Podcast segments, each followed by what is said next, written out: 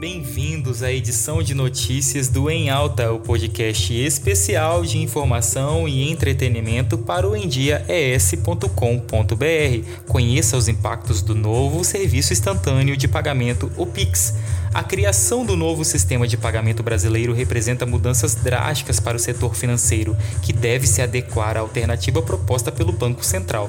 Na prática, isso possibilitará que usuários enviem e recebam dinheiro em intervalos de segundos, sem custos ligados à operação.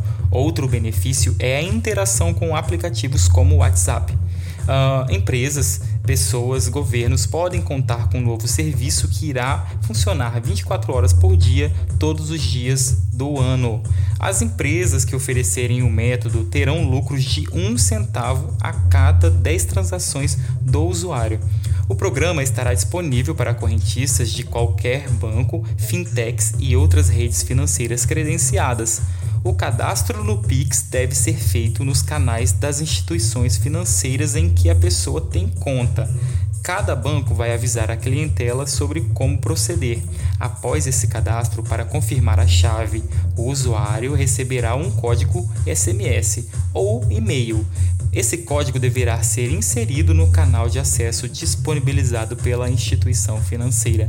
E agora vamos a cinco notícias relevantes para os capixabas. Governo do Espírito Santo estabelece regras para o retorno de eventos sociais e esportivos. Você quer saber a capacidade máxima de pessoas permitidas? Acesse em dies.com.br. O retorno das aulas presenciais também é notícia por lá. Fique informado. M Internacional 2020. O Brasil recebe sete indicações. Confira a lista dos indicados.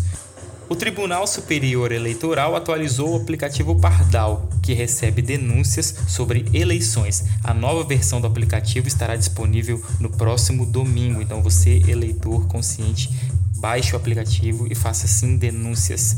E para você que perdeu o último episódio do podcast em alta, eu conversei com um empreendedor que decidiu investir no cannabis. O que é isso? Uh, o final de 2019 foi marcado aqui no Brasil pela regulamentação da produção e venda de medicamentos à base de maconha pela Anvisa.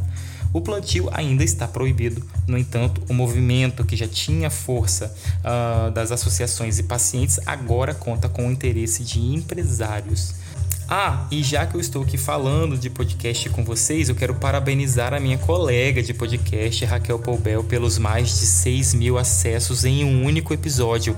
Ouçam o Mulher de Identidade, agora todas as segundas-feiras, no site e no arroba em dia ES.